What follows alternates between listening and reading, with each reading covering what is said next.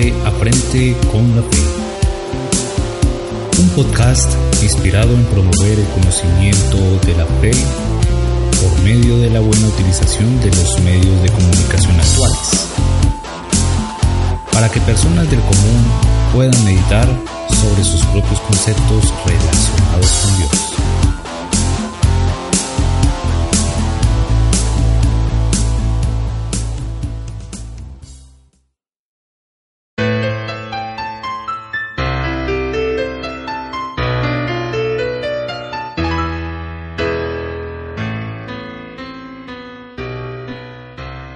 Buenos días, buenas tardes o buenas noches, dependiendo el sitio donde nos escuchen.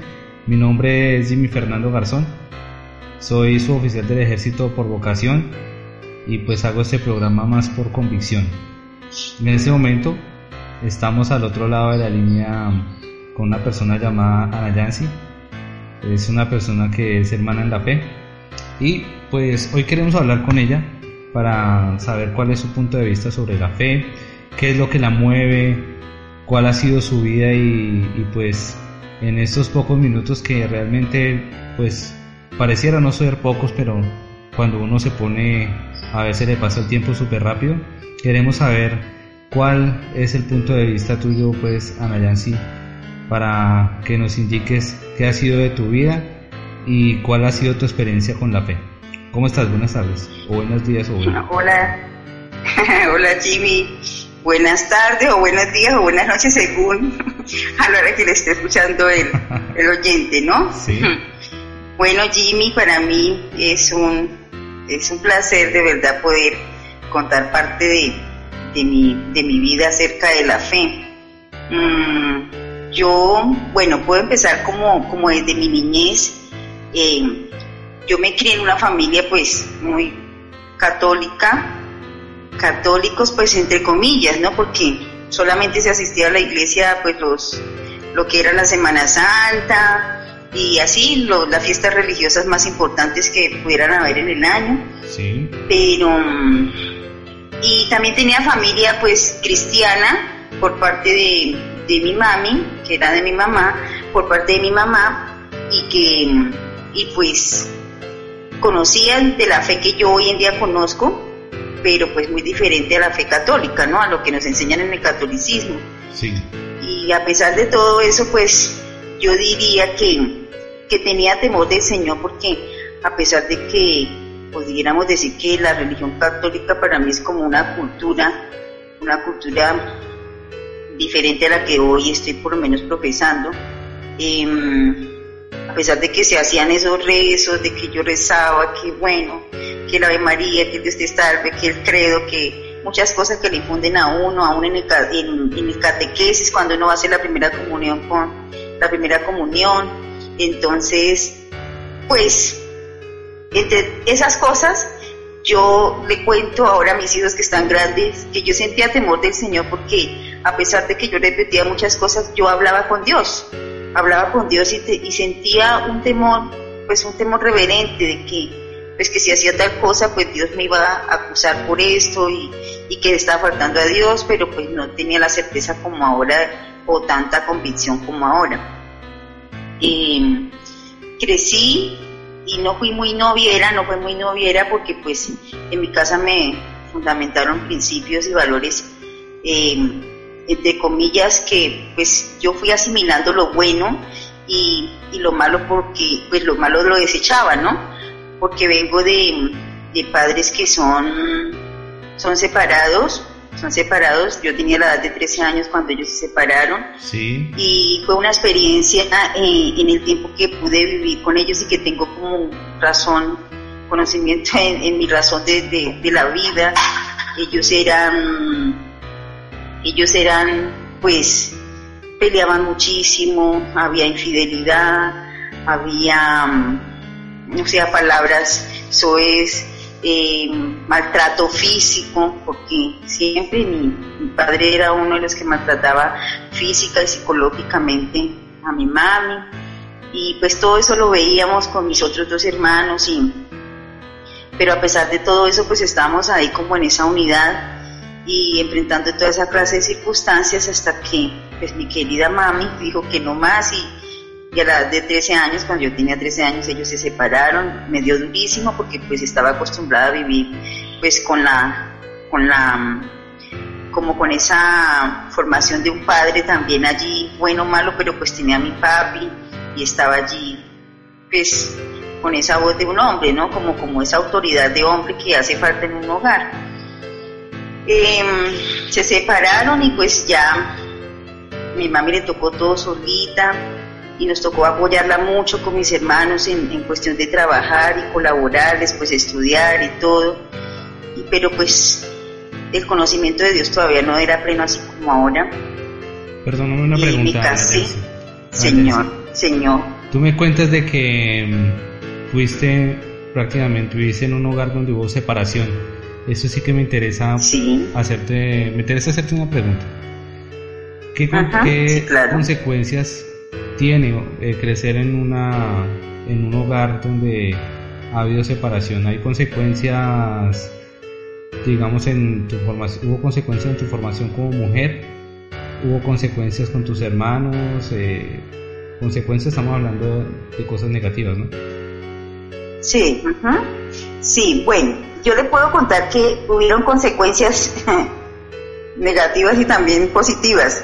En cuanto a mis hermanos, fue positiva porque hubo más unidad, hubo más unidad, eh, nos respaldábamos los unos, somos, somos tres, somos tres hermanos y pues nos respaldábamos más, estábamos pendientes el uno al otro, el cuidado del uno del otro, eh, eso como que nos hizo unirnos más. en cuanto a lo personal, sí hubieron consecuencias negativas porque uno como que guarda todos esos sucesos y esos procesos, esos procesos que ha vivido en, en, su hogar y que no quiere uno enfrentar de pronto eh, a nivel personal cuando ya tiene su hogar formado o cuando ya tienes, cuando ya empieza a noviarse, cuando ya empieza a gustarle cierto hombre y decir, bueno, yo, yo quiero este hombre así. Porque yo era una de las que yo decía, por lo menos cuando mi esposo, que que pues pidió la mano a donde mi mami me yo siempre le decía a Dios que yo no quería un esposo como mi papá que yo no quería que mi hogar se viviera como, como se vivió en mi hogar, o sea, en las etapas que habían discusiones, que habían discordias, que habían celos, que había infidelidad, eh, inmoralidad sexual. Entonces, toda esa parte como que no la quería vivir y eso de una otra manera afecta la vida de uno porque eh, frente a uno como esa vida, esa, esas relaciones amorosas como con, esa, con ese temor con ese temor de, no querer vivir lo que en su hogar se vivió. Entiendo, Esa parte, quiero decir que puede ser las consecuencias. Y entonces así mismo va llevando inseguridad, así mismo como que va, arrastrando eh, mm, esos celos que de cierta manera su mamá sintió por, por, por la infidelidad de su papá. Entonces como que uno va arrastrando con ese lastre que se vivía en el hogar, ¿no? Y eso era lo que yo más tenía temor a, formar un hogar, al formar una relación por eso. Pero fuiste sanada, o sea, ¿tu corazón está sano en este momento de ese pasado o claro. te recuerdas de esa situación? Sí, está sano, pero porque se pasó por un proceso de sanidad. Si no se hubiera pasado por ese proceso de sanidad, pues estaría como en la misma, ¿no? Llevando como la, trayectoria de lo que se vivió en el, lugar donde yo nací. Bueno, pues. Yo me casé hace. Ana Jensi, perdóname. Señor. Eh, ya que eh, estamos entrando con mucha materia, yo quisiera que tú le dijeras a las personas que nos escuchan de qué se trata eh, la sanidad que tú estás diciendo, porque hay mucha gente que lo desconoce. O sea, hay, gente que dice, bueno, yo tengo este problema, he tenido este problema con mi pareja, o tuve también ese problema de, de divorcio de mis padres y en hasta la fecha no lo he podido superar, tengo miedo pues a tener un matrimonio, muchas cosas que se viven, ¿no? Y pues sí me gustaría que nos dijeras de alguna manera, de la manera que tú quieras decirla, de qué se trata esa sanidad que, que hiciste y, y, que también te fue. Bueno, eh, empezando, pues, bueno, yo creo que para hablar de la sanidad valdría la pena, Jimmy, como como hablar de esa parte del proceso que yo tuve que enfrentar para, para poder confrontar la, la, la sanidad interior. ¿Mm? Vale, no, dale, dale, dale a tu estilo, bien. Eh, porque pues yo me casé a la edad de 10, ya me faltaba un mes para cumplir los 18 años. Eh, terminé mi bachillerato y pues mi esposo era novio en ese tiempo me, me pues, pidió la mano para poderme casar, me casé muy joven, pero pues considero que era ya muy madura en los aspectos del hogar porque pues desde muy pequeños nos, nos infundaron eso, ¿no? Y empecé a enfrentar la situación, mi esposo también fue militar, él es pensionado por parte del ejército y empecé a andar de lado a lado y, cuando los hombres están como cierto tiempo distanciados del hogar, eh, hay como infidelidad, entonces pues era, yo le digo que era muy recatado para la infidelidad, pero, pero Dios, Dios iba mostrando todo lo que tenía que mostrar. ¿Mm? Y y fue cuando, en la etapa de que él ya terminó su, su carrera militar, cuando a pensionarse fueron las, fueron como las, las discusiones más duras porque ya, ya se veía, eh, o sea, ya, ya vivenciaba la infidelidad, ya vivenciaba los cambios por esa infidelidad, o sea, hubieron cambios muy drásticos que yo desconocía en mi esposo y que pues era la primera vez que había experimentado como esa, esa infidelidad como decir, comprobado y hecho y, me di cuenta y, pensé que nunca en mi vida lo iba a enfrentar, porque yo escuchaba a otras mujeres, no, mi esposo es infiel, no, y pues en mi caso en mi hogar, que yo miraba que mi papi, que mi mami, entonces esa parte como que yo decía, yo Señor, yo escucho todo el mundo hablar, pero yo no, yo no la he experimentado hasta que lo experimenté. Y, y fue ahí cuando pues sentí la necesidad como de, de buscar más de Dios, o sea, no sé, pero Dios lo, sabe traer a uno con esos lazos de amor y, que Él conoce el corazón de cada, de cada ser humano, tanto de hombres como mujeres, y, sabía cuál era mi punto débil. Mi punto débil en mi matrimonio siempre fueron los celos, siempre fueron los celos porque pues cuando uno, uno ve que su esposo mm, le da miradas a otra mujer, eh, es más cariñoso con otra mujer, y, o sea, uno como mujer percibe esas cosas y por ahí empiezan los celos. Porque pues uno no quisiera que... Señor. Pero tú no crees que esos celos pues son como engaños de del enemigo como para debilitar tu, tu relación también en ocasiones pues claro que sí claro que veces sí se han justificado ¿no? pero Ajá, sí, ya. veces no lo sean eso eso eso lo vine a saber cuando ya empecé mi proceso de sanidad interior porque todo eso son engaños, sí señor, todo eso son engaños, eh, eh, falta de seguridad en que somos hijas de Dios, eh, falta de seguridad en que como hija de Dios valgo mucho, falta de seguridad en que como, como hija de Dios soy la mejor, soy la reina, así haya 20 reinas alrededor mío, soy para Dios igual, así como son todas las demás, para Dios somos iguales, o sea, para Él no hay ninguna que tenga diferencias delante de los ojos de Dios.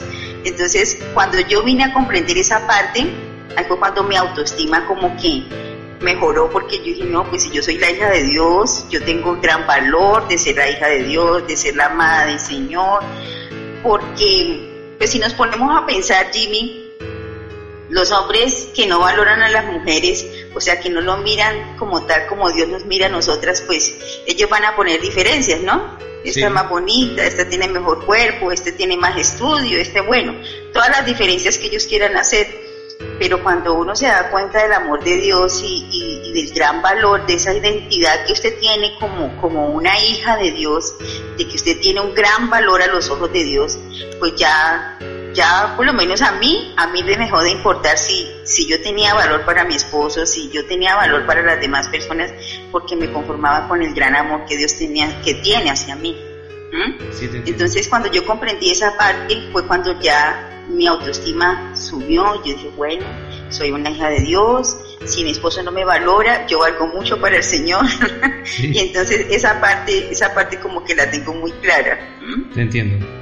Bien, y entonces, ¿qué pasó? O sea, pues finalmente tú te diste cuenta de que habías, o sea, estabas viviendo una infidelidad en tu hogar. ¿Qué pasó? ¿Qué hiciste? Sí.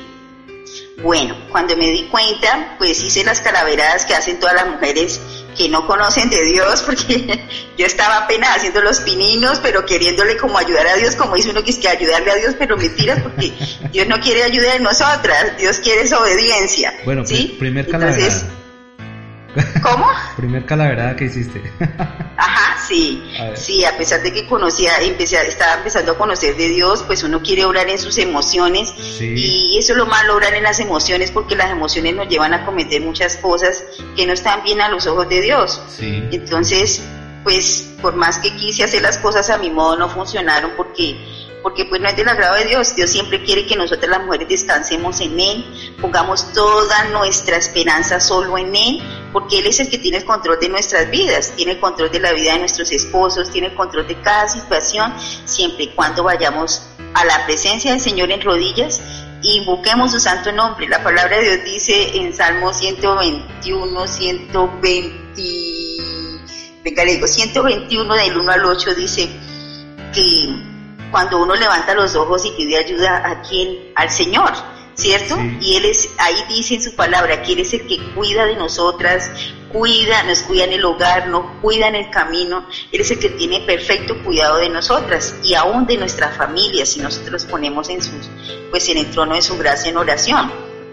Entonces, esa parte es como, como, aquí sí quiero recalcarle mucho a las mujeres, que no, que no se confíen en su propia opinión ni en sus propias fuerzas, porque nuestra fuerza, ni nuestra opinión, ni nuestras eh, decisiones, ni en nuestros anhelos, ni en nuestros deseos, ni en nuestras emociones, ni en nuestra voluntad, no va a pasar nada sin ayuda de Dios.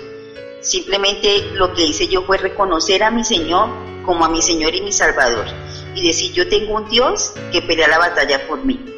Y si yo no me rindo a ese Dios que es el Todopoderoso, pues no va a pasar nada, porque pues pelear uno en, sus propias fuerzas es como no, no hacer nada, ¿no? Porque el enemigo se va también a aprovechar de todas esas cosas que, que usted haga en sus propias emociones, porque en nuestras emociones hacemos muchas cosas que a Dios no le agradan.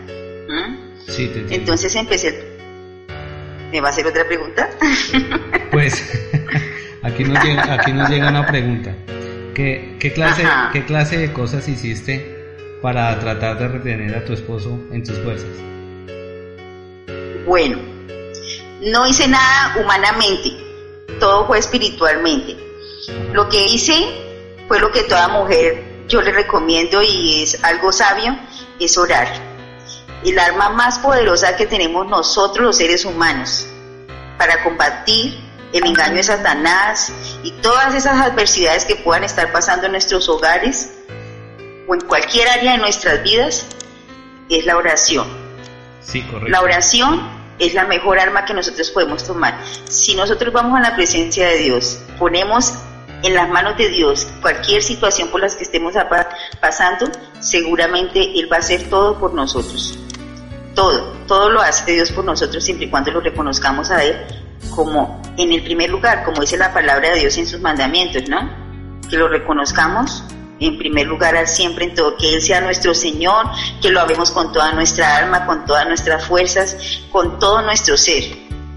Es lo primero que debemos estar conscientes de eso, que primeramente está Dios en nuestra vida. Yo recuerdo que, mire Jimmy, cuando uno, yo, yo digo que de cierta manera una mujer es, es como masoquista a veces, ¿no?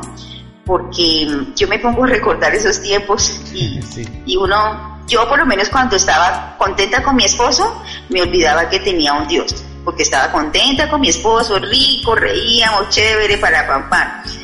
Pero cuando estaba triste, que me hacía llorar, que me hacía doler mi corazoncito, entonces ahí sí me iba y pum, doblaba rodillas y empezaba a orar. Entonces también es como una falta de respeto hacia Dios, ¿no? Como que lo busco interesadamente y, y ya, o sea, sirve para que me arregle mi situación y no es más. Pero entonces Dios no quiere tampoco un corazón así, porque Él quiere todo de nosotros, ¿sí? Y Él quiere que sea el primer lugar en nuestra vida y el primer amor de nuestra vida. Entonces una vez el Señor me, como que me, me tocaba mi corazoncito allí y me hizo recapacitar en esa parte y entonces yo empecé a, a, clamar porque yo le decía, Señor, yo quiero que tú seas el primer amor en mi vida y no mi esposo, porque hay veces pensamos que nuestros esposos es el primer amor de nuestra vida y que él lo es todo y que sin él no podemos vivir y que sin él nuestro mundo se acaba, que sin él... eso es mentira, eso es un engaño a Satanás porque es sin Dios que no podemos vivir. Es sin, es sin, su poder, es sin sus fuerzas, es sin nada, no podemos vivir. Tienes ¿Mm? toda la razón. Y realmente muchas, eso le pasa no solamente a las mujeres, también a los hombres. Hay hombres que claro. piensan que no pueden vivir sin una mujer o, lo contrario. Y pues ese es un gran error realmente que cometemos los seres humanos, porque finalmente estamos confiando es en, en, una persona y no en, en el creador de todas las cosas. Y además la palabra dice que que maldito el hombre que confía en el hombre y bendito el hombre que confía en el Señor. Correcto. Entonces nos apropiamos de esa palabra y decimos, pues yo prefiero confiar en el Señor porque voy a ser bendecida por todas partes, ¿cierto? En cualquier área de nuestra vida. Pero si confiamos en el hombre, si yo pongo mi esperanza y mi confianza en ese esposo que algún día Dios me lo puede quitar, entonces, ¿qué va a pasar de mi vida? ¿Ah? Sí, correcto. Entonces, lo más importante es tener a, mi Dios en mi corazón y, y, hacerlo el todo de nuestra vida, nuestra felicidad. O sea, nuestra felicidad debe ser Dios. Debe ser Dios porque Él es el único que llena todos los vacíos de nuestras vidas, nadie más. ¿Ah? Sí, tienes toda la razón. Bueno, ¿y entonces qué pasó después? Bueno, de todas maneras yo me sometí, me empecé a someter a la voluntad de Dios y, y siempre en mis oraciones le decía, Señor, yo quiero menguar de mi carne para que tú crezcas en mi corazón. Y empecé a pedirle por esa parte de los celos que hacían tanto daño, los celos, los celos principalmente lo dañan a uno, ¿no? A la persona que vive, porque no le permite a uno vivir en armonía, siempre está pensando uno en que de las puertas de su hogar para afuera va a ser todo lo malo así no lo vaya a hacer. Correcto. Pinta pajaritos en el aire, se hace películas y se las cree y se está atormentando su vida todo el tiempo porque ni puede dormir uno tranquilo. Entonces yo este, yo aprovecho aquí la cuñita para darle el consejo a las mujeres celosas, no sean celosas, o sea, ese daño es solamente para ustedes, para nadie más, ahí no está ya, ahí no está dañando ni a su esposo, aunque pues de cierta manera sí se daña un, un vínculo, o sea, el, el círculo familiar se ve afectado, pero, pero la más afectada es uno, uno que lo está sintiendo porque su corazón se va llenando de amargura, de resentimiento, de odio, de rencor, y entonces ya mira a las otras mujeres más, ninguna mujer le cae bien, porque eso es así, yo lo viví y mire, ninguna mujer caía bien, por más que quisiera caerme bien, de pronto de parte de ella a mí no me caía bien, ya yo miraba pajaritos, si mi esposo se medio sonreía, ya yo estaba diciendo que le estaba pelando el diente, como dice el dicho popular, y, pero de todas maneras el daño no lo hacemos nosotras mismas y, y, no es bien, o sea, para nosotras no es bien, no es saludable. Entonces yo les recomiendo a las mujeres que, que cuando nosotras sentimos celos es porque nos sentimos inferiores, inferiores empezando a nuestros esposos, inferiores a, al frente de las otras mujeres que puedan pasar por nuestro lado. Y nosotras no somos inferiores porque somos lo más preciado para Dios somos lo más bonito que Dios ha hecho en la creación aquí, entre comillas, sin desanimar a los hombres. no, tienes toda la razón. Pero, Pero de verdad, tenemos... Señor. Bueno, tú nos has dicho lo que hizo Dios, pues prácticamente por medio de la oración. Pero me imagino que también viene una parte eh, que también debe hacer la pareja, o sea, la cual hiciste tú como mujer y que también puede hacer el hombre para tratar de, agradar a su pareja, ¿cierto? ¿O no? Sí. Bueno, después de que yo pasé ese proceso con Dios, mi intimidad con el Señor y como, como esa confrontación con Dios personalmente, primeramente, perdóneme la redundancia, porque, porque uno se confronta con Dios, Jimmy, y Dios empieza a mostrarle muchas cosas a, a través de su palabra, el comportamiento de uno de mujer. Y uno con Dios tiene que ser muy sincero. Yo siempre digo a las mujeres, usted le dice al Señor, me dolió la muela y dígaselo con toda sinceridad porque Él sabe si de verdad le está doliendo la muela o no. ¿Sí? Entonces yo siempre le digo a las mujeres, asincérense con Dios. Si usted tiene rabia con su esposo, dígale por qué tiene rabia y qué le hizo sentir y lo verá que Dios va empezando a obrar en su corazón. Y ese fue mi proceso. Entonces yo le decía, Señor, yo no puedo perdonarlo, yo no puedo perdonar todo eso que me ha hecho, ese daño, yo no puedo olvidarlo, pero yo, le, yo reconocía que Él sí podía hacerlo por mí, que Él podía sanar mis heridas, que Él podía hacer cosas nuevas en mi vida y en mi hogar, que Él podía restaurar.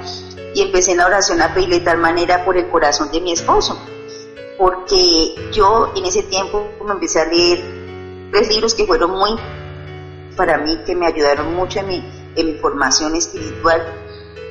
El poder de la esposa que una vida con propósito y el otro se llama La Dama, su amado y su Señor.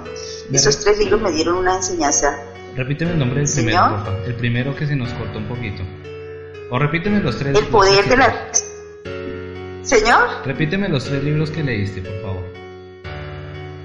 Bueno, el primero fue El poder de la esposa que ora. Sí. allí le enseñan a uno orar por cada área de, la vida de su esposa. una vida con propósito es pues Excelente enseñándome el propósito que, que Dios me creó a mí. Sí, es un libro excelente. Y el tercer libro, La Dama, su amado y su Señor, eh, como en el que se habla de la cuerda de tres hijos, el esposo, la esposa más importante pues la tienes de, Dios. Sí, sí. y él enseñó a mí que así yo tuviera muchas necesidades, el único que las suplía era el Señor y no mi esposo, ¿sí? Y así viceversa. En, la, en, el hombre, las únicas necesidades que tiene el esposo no las va a suplir tu esposa, sino el Señor, por mucho que tenga tu esposa allí al lado.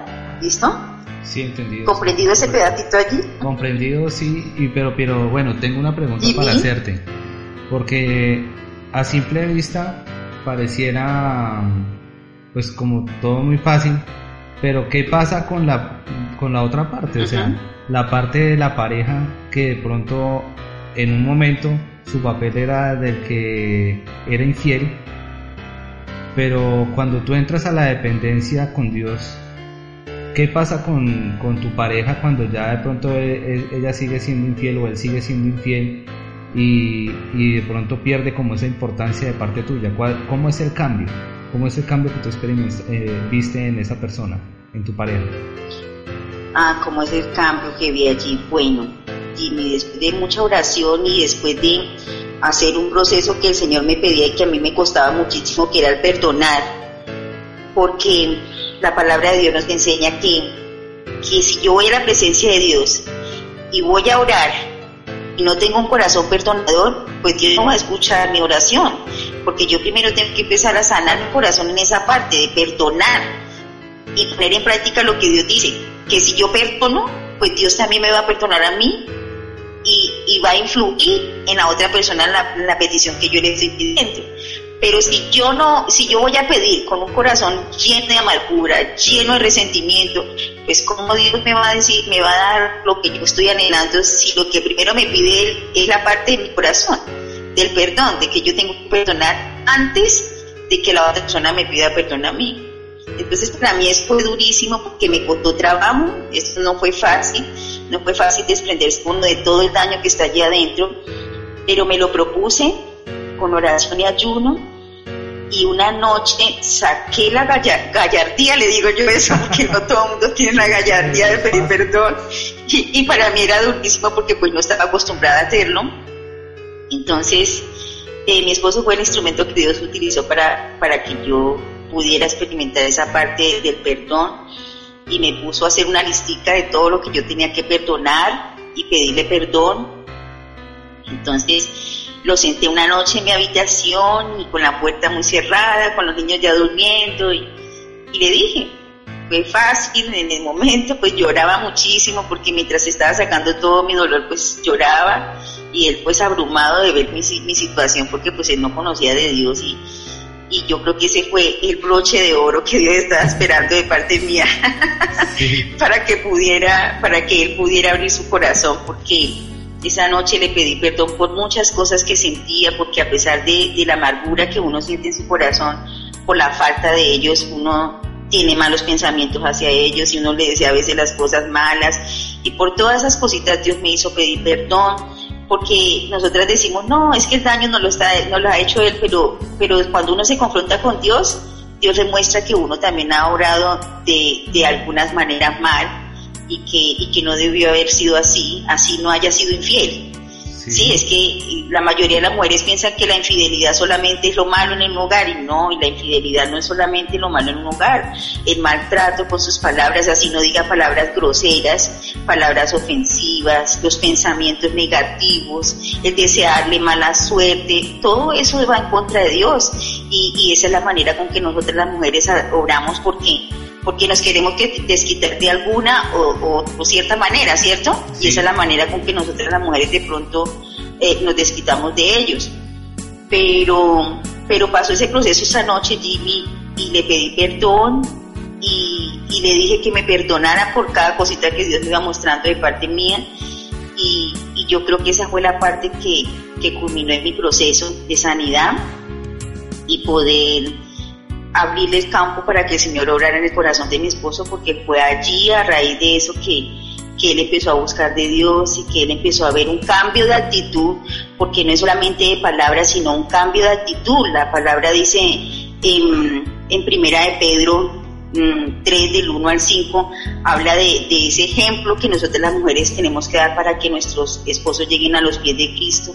Y no es nuestra mucha cantaleta y por nuestras muchas palabras sino con nuestro ejemplo él dice que con nuestro ejemplo, con un corazón suave y apacible, ese que le agrada al Señor. Entonces es de la única manera que lo podemos atraer a los pies de Cristo y ese fue el instrumento que yo utilicé. Entonces me tocó cerrar muchas veces el pico, contenerme muchas veces, si sentía celo no decir nada, orar y orar y orar y cuando sentía alguna cosita me iba a mi habitación y más bien doblaba rodilla sin decir nada. Entonces cuando él ya empezó a ver ese cambio en mí y ya yo no le cantaleteaba, que ya yo no le preguntaba, pero ¿por qué llegó tan tarde? ¿Pero qué tal? Todos los reclamos que una mujer le puede hacer a un hombre. Ya yo no le preguntaba nada, entonces claro, él vio el cambio y dijo, no, pues ¿qué le pasó a esta mujer? Y, y él puede más adelante de pronto contar el testimonio de lo que él experimentó de esa parte, porque él, él, hablando hay veces, y yo le escucho cuando le cuenta a sus amigos el testimonio, y dice que pues él veía las maravillas que Dios estaba haciendo en mí y en sus hijos, y que él no se gozaba y nosotros, y que él quería experimentar eso, y, y Dios me dio la sorpresa. Dios me dio la sorpresa te cuento, te cuento que no, no, me puedo ni imaginar, no, no puedo imaginarme la cara de tu esposo cuando tú le estabas pidiendo perdón, cuando, cuando pues, uno, dentro de la infidelidad, uno dice, bueno, ¿cuándo le va a pedir perdón a mi esposa por todo lo que he hecho? Debe ser, mejor dicho, no lo puedo imaginar, realmente está muy interesante lo que nos estás contando, muy interesante. Bueno, sigue, por favor, está, está de balcón. Y, y, lo, y lo bueno es que lo bueno es que eh, el libro de la, después de la esposa que ora siempre lo incita a uno aquí sí, así sean ellos los culpables, nosotras somos las que tenemos que dar como ese paso de, de como de, como de, creer, ¿no? De fe, ese paso de fe, de que yo le creo a Dios y que Él va a orar en el corazón de mi esposo. Y eso fue lo que yo hice y, y pues hoy, hoy lo contamos para la gloria de Dios porque a partir de allí estuvimos en un seminario de parejas y fue allá donde, donde él me pidió perdón. allá yo no tuve que hacer nada porque ya yo lo había hecho. y allá fue donde él, me acuerdo que dijo una frase que decía, no, pues usted no tiene que pedir perdón por nada, solo yo tengo que pedir perdón por todo lo que Dios me está mostrando acá. y así lo hizo y, pero pues por la gloria de Dios. Ay, Jimmy, el día que estaba yo pidiéndole perdón a él, yo sí le puedo decir que la cara de mi esposo era una cara de asombrado, pero de asombro, de asombro completamente porque yo era, pues yo era muy orgullosa, sí, yo era muy orgullosa y yo pues si él me la hizo, pues yo no quiero, yo no quiero hablarle, yo, yo era la que duraba como 15 días brava, no, con indiferencia, y eso no está bien delante de Dios, porque pues Dios, Dios dice en su palabra que, que no se oponga al sol estando, no, estando enojado, ¿no? En un hogar pueden haber muchas diferencias, pero todo se puede arreglar con una oración, con, con una charla, con, con, todo lo que Dios nos ha dado, los recursos buenos para poder arreglar la situación y que no se alargue más. No, y realmente, de acuerdo a lo que tú me cuentas, me hace recordar de, de personas, de parejas que vemos todos los días y que tienen esta misma situación y que muchas veces concluye en un divorcio. ¿Por qué? Porque ninguna de las dos partes quiere ceder, ninguna de las dos partes quiere pedir perdón, ninguna de las dos partes quiere dar como el paso adelante. Entonces, pues bien interesante esto que nos dices. Y, yo quiero hacerte dos preguntas. Bueno, una por una. Sí, señor. Esta. Entonces, ¿tú qué le recomiendas a las celosas? A, la, le a? A esa, a esa celosa que, que, no deja salir al marido, a la celosa que, que cada rato lo llama, que conoce a todas sus amigas, a todos sus amigos, no dicho, a, esa celosa, a esa celosa canzona, a esa celosa berraca. a esa, esa celosa bien cansona. bueno, pues yo les recomiendo a las celosas que no sean celosas. bueno, que no sean celosas primeramente por ti. Yo, yo fui esa mujer, como usted dice ahí, Jimmy, que llama a uno al esposo, que está, que a dónde, que con quién, que cómo, que mire, que cuándo. No, se vuelve uno tan calzón que ya ellos no quieren saber de uno. Pero yo a esas mujeres celosas les puedo dar algo de mi experiencia, ¿no? Decir algo de mi experiencia. Cuando yo, cuando yo entendí que celar a mi esposo era creerme menos que él y menos que las demás mujeres, porque uno cela pues por las mujeres, ¿no? Y por las amistades también entonces, cuando yo comprendí que yo tenía ese gran valor delante de Dios como hija de Dios, dejé como de, preocuparme por esa parte que pudiera sentir mi esposo hacia mí. Lo único que yo podía hacer era que cuando él se iba para su trabajo, yo empezaba a orar por él. Yo empezaba a orar por él, por la zona de su trabajo, que el Señor lo guardara de esas miradas que no tuvieran, que no fueran del agrado de Él, las palabras que, que no fueran del agrado de de, lo que pudiera sentir en su corazón, que lo que sintiera en su corazón hacia las otras mujeres fuera muy diferente al amor que sentía por su esposa y por sus hijas, porque ya, ya pues teníamos a las niñas grandecitas. Pues que es orar por cada parte del área, o sea, cada área de su esposo, que el Señor tiene control de cada área de ellos. O sea, nosotras tenemos que entender que el Señor tiene control de la vida de nuestros esposos y no nosotras. Porque por más que nosotras queramos empaparnos de lo que hacen ellos, no lo vamos a poder hacer porque es que nosotros no somos omnipresentes como lo es Dios. Dios es omnipresente y Él está en todas partes. Y si yo lo pongo en las manos del Señor, Él va a estar cuidándolo, protegiéndolo, librándonos. Mire, yo en mis oraciones, yo, yo era atrevida pidiéndole al Señor, yo decía, Señor, líbralo de todas esas mujeres seductoras, de todas esas mujeres que quieren acabar nuestro hogar, de todas esas mujeres que son adúlteras, porque son mujeres adúlteras las que quieren destruir hogares, quieren dañar hogares.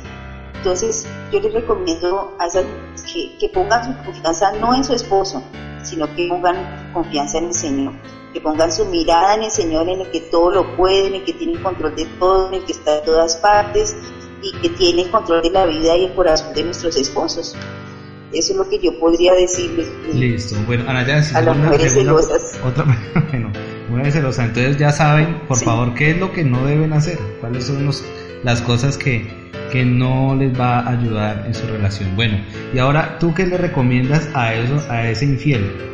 A ese infiel que es bien fregado, pues. ¿Al esposo infiel? Y que no le puede quedar quieto ni un momentico, pues, en la casa. ¿Qué le, recomiendas? a ese esposo infiel, bueno, yo, yo le puedo decir a ese, a ese esposo Señor. Ortiga, ¿qué, qué, qué recomiendas ahí? bueno, yo le puedo decir a ese esposo infiel que, que cada acto que él haga tiene sus consecuencias cada vez que vaya a hacer algo que no sea el agrado de Dios, que lo piense muy bien, porque aún con nuestro corazón estamos pecando. La palabra de Dios dice que si sentimos en nuestro corazón algo hacia otra mujer, estamos ya en adulterio, ¿cierto? Y yo lo creo porque Dios lo dice. Sucesivamente así también para las mujeres. Pero los hombres tienen que ser hombres muy sabios, hombres que valoren a esas mujeres que Dios ha, ha puesto en el hogar para que sea esa ayuda idónea entonces, la palabra de Dios dice que tienen que amar a esas mujeres, que tienen que respetar a esas mujeres y tienen que ser testimonio para sus hijos si los tienen, porque los hombres tienen un gran peso de testimonio en el hogar. es la cabeza que Dios ha puesto espiritualmente en el hogar. Entonces esos hombres tienen que, bueno, si no les gusta algo de su esposa, si oren por sus esposas, o sea, lo más bonito es orar por las debilidades de sus esposas. Ah, que me tienen aburrido con tanta cantaleta, pues oren por esa cantaleta que solo Dios se la puede quitar. Otra mujer no se la puede quitar porque esa otra mujer puede, no puede que no sea cantaletosa, pero pueda que tenga un resabio peor que el que tenía su esposa. O puede ser más cantaletosa. O puede ser más cantaletosa. Entonces, como, como dice el dicho popular ahí, que de Guatemala pasó a Guatepeor, ¿sí? Entonces, esa parte tiene que ser muy cuidadosa, hombres, mire, no todas las mujeres que, que, que son en la calle, que llaman la atención y todo eso son, digo que una mujer que destruye un hogar no, no es una buena mujer, porque, porque pues pensando que, que si sabía que tenía su hogar, ¿por qué tenía que destruirlo, cierto?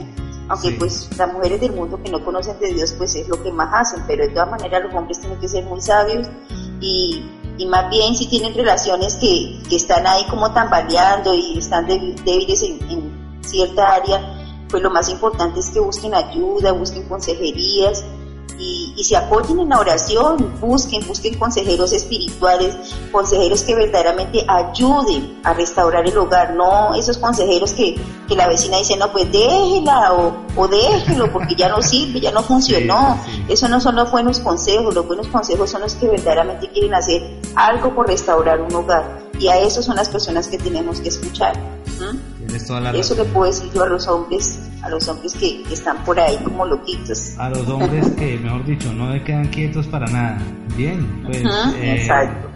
De acuerdo a lo que hemos escuchado, yo quiero hacer un, llamado, una invitación a las personas que nos escuchan para que si usted tiene un testimonio, tiene o conoce a alguien que tenga un testimonio como este o otro testimonio de fe, el cual pues podamos utilizar para la gloria de Dios, pues por favor que lo pueda compartir.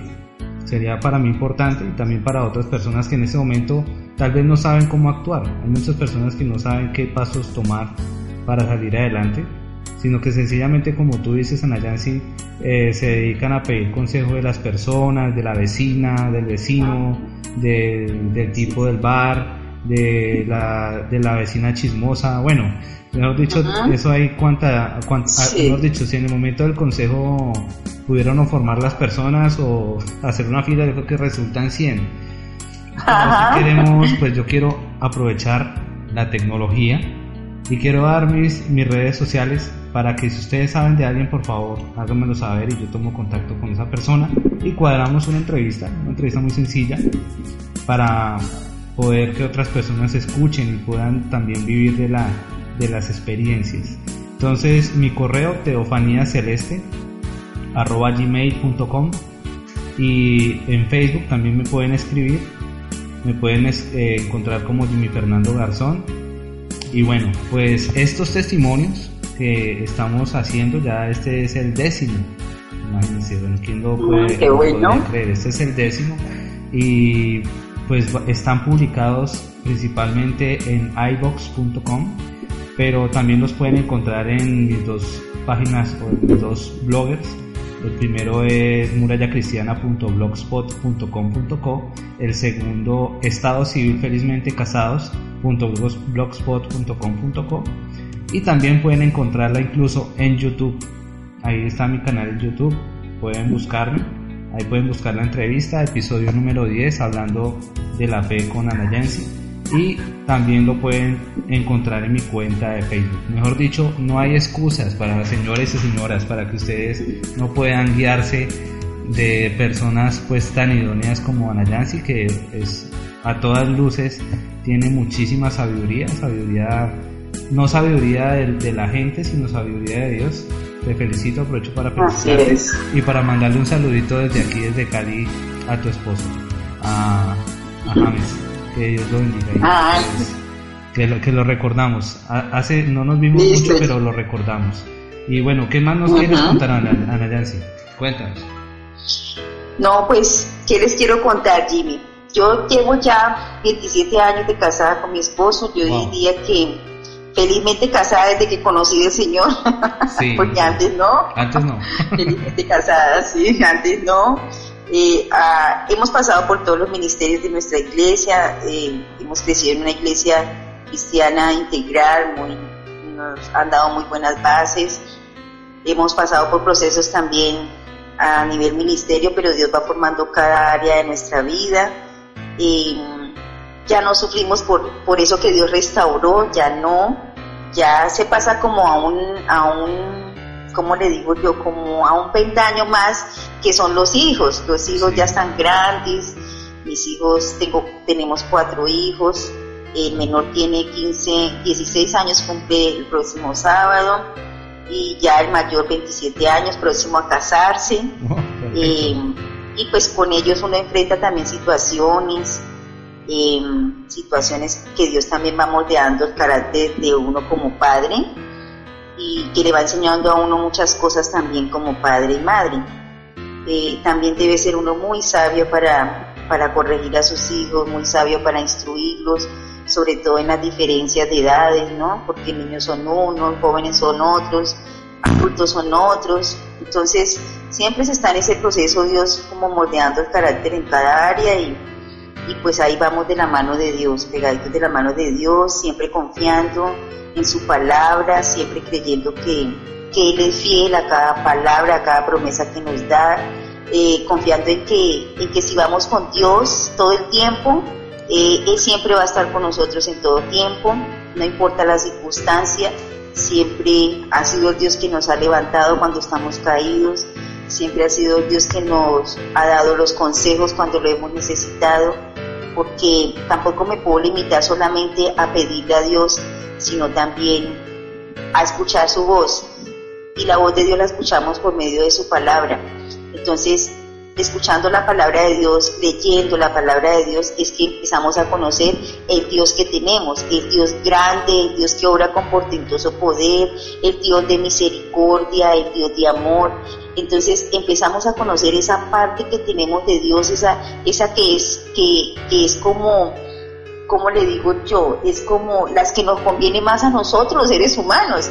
O sea, conocer el Dios grande que tenemos, el Dios bueno que tenemos, el Dios que obra con sus maravillas. Mire, Dios ha obrado en nuestro hogar con muchas maravillas, Jimmy. Y, el más, el más, o sea, el, el que hace poquito que, le, que quisiera contarle y compartirle, mi esposo, a mi esposo le dio cáncer de próstata en cuarto grado. Wow. Ahí le dio cáncer de próstata en cuarto grado y mi esposo nos aferramos a Dios, a las promesas de Dios y nunca nos vieron decaídos, nunca nos vieron siempre alegres, o sea, en cada situación hay que mostrar alegría porque sabemos que Dios está con nosotros, a pesar de que hay veces vayamos a la presencia de Él de rodillas, clamemos llorando, clamemos angustiados, siempre tenemos que mostrar que Dios es suficiente en nuestras vidas y que sin Él nada pasa. Entonces, a pesar de que nosotros había lágrimas, Dios sabe que nuestro corazón siempre estaba confiado en Él, siempre lo sabe, o sea, lo único que no podemos engañar es a Dios. Y, Dios nos sorprendió porque nosotros orábamos, bueno, ya a mi esposo le dijeron, tienen que sacar la próstata completamente, ya saben todas las consecuencias, sí, ya las sabemos, pero Dios es suficiente, nosotros decimos, Dios es suficiente y, ya le sacaron su próstata y todo y y siempre la oración era de que no tuvieran que hacerle quimios, que de ahí no saliera del lugar donde estaba, que no tuviera ningún otro tratamiento, sino que fuera sano completamente.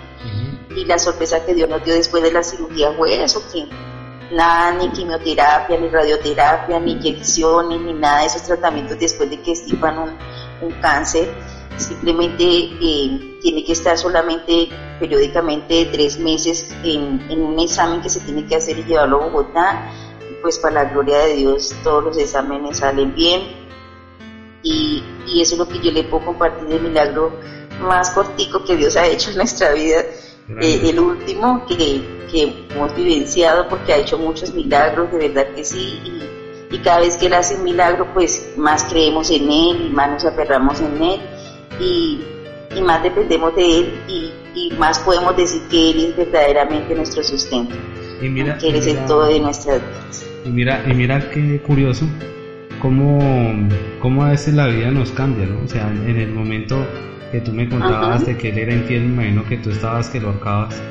Y, ya en, esto, en este tiempo de tu vida donde pues cuentas de esa experiencia con ese cáncer de, próstata, prácticamente me imagino que las lágrimas fueron demasiadas para poder mantener a tu pareja. Y, yo creo que eso es lo que Dios quiere mostrarnos. Dios quiere que vayamos mucho más allá de una simple decisión emocional y quiere que nosotros seamos persistentes en lo que Él ha, forjado. ¿no? Y finalmente, pues Él bendijo tu relación y Él lo que quiere es que tu relación llegue a un término que es la muerte, que es que ustedes puedan terminar sus días juntos. Sí, Señor. Pues de verdad que sí. Así es. Te felicito de verdad, Aranyansi, por, por ese pues testimonio bien, bien interesante. La verdad, pues son muchas las palabras que pudieran eh, tratar de describir todo lo que tú has vivido. Hay muchas personas que tal vez en este momento nos están escuchando y digan, no, yo preferiría mejor echarlo todo a la basura.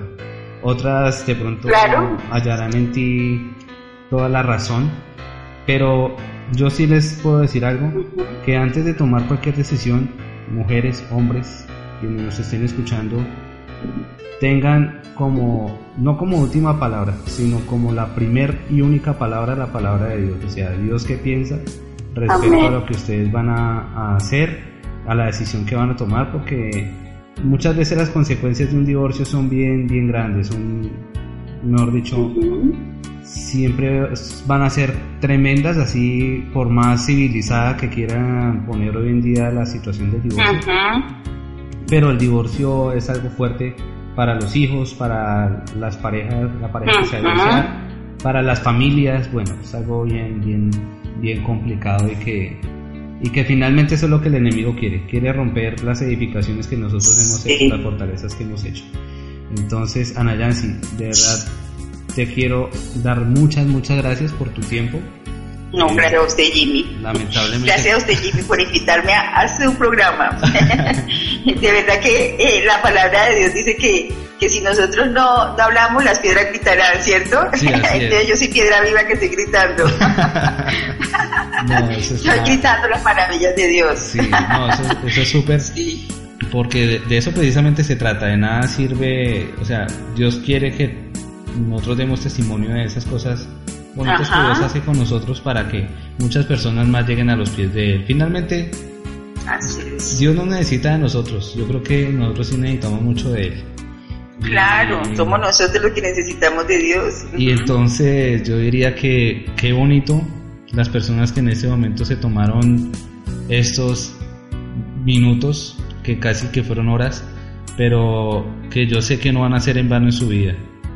Les, les agradezco a todas las personas que, que se conectaron, las personas que descargaron este, este podcast y que tal vez lo puedan compartir. Si lo pueden compartir, de todo corazón les agradezco porque es un trabajo que es hecho no para sobresalir yo como persona, ni para hacer sobresalir a Nayansi, porque aquí ni, ni tú ni yo estamos ganando réditos de nada, sino la gloria es para Dios. Lo único que se busca es. que este mensaje haga que muchas personas más se salven, muchas más personas puedan solucionar sus problemas encontrando a Dios y, poniendo a Dios como su roca.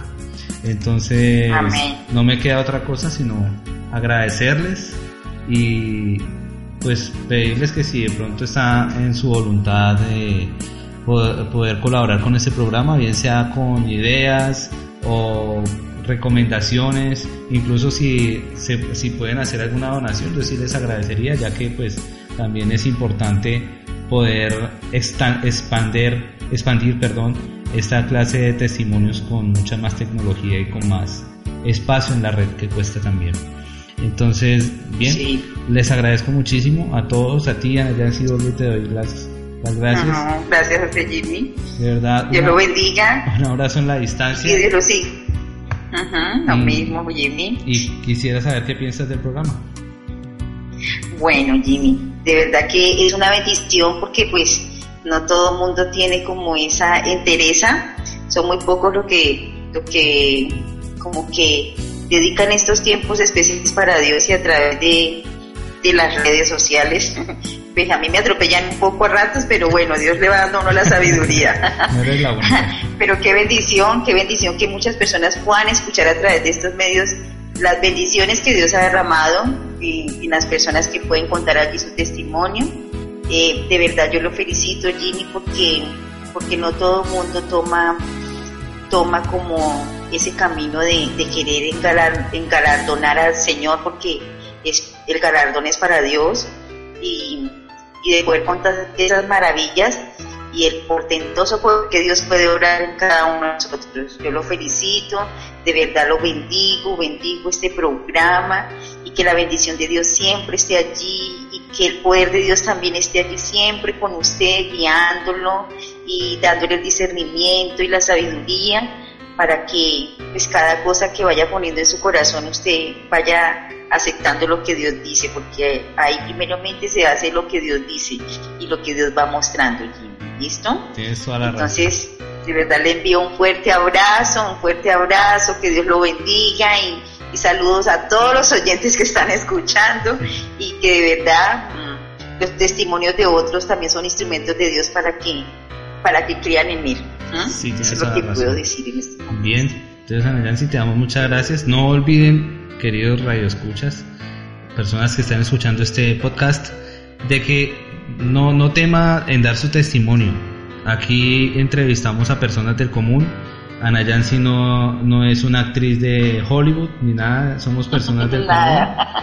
Eh, y, pues tuvo la valentía de, hablar lo que, lo que Dios hizo con ella y con su familia. Así que ese puede ser tu caso, ese puede ser eh, el caso tuyo que estás allí en, el otro lado del computador, de, de tu celular y que pues es muy importante también para otras personas que tuve este testimonio. Bueno, no siendo más, eh, me despido de ustedes. Dios te bendiga, Nayansi. Gracias, Jimmy. Chao, chao.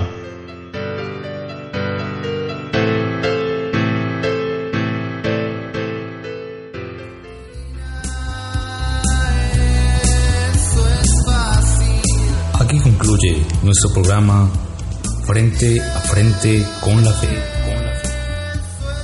Lo invitamos a que continúe en sintonía con nuestros próximos episodios para mantener online con Cristo